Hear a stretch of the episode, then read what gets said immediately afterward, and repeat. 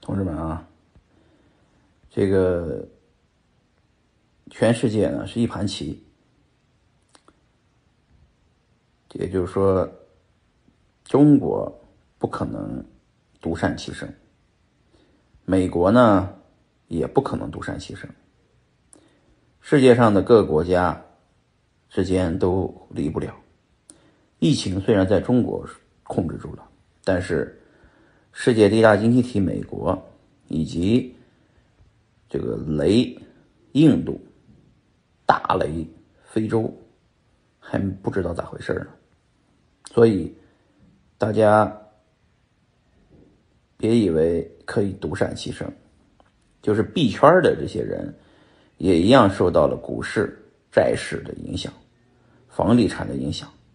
该跌的如果都跌下来的话。比特币也会短期下跌，同志们啊，这个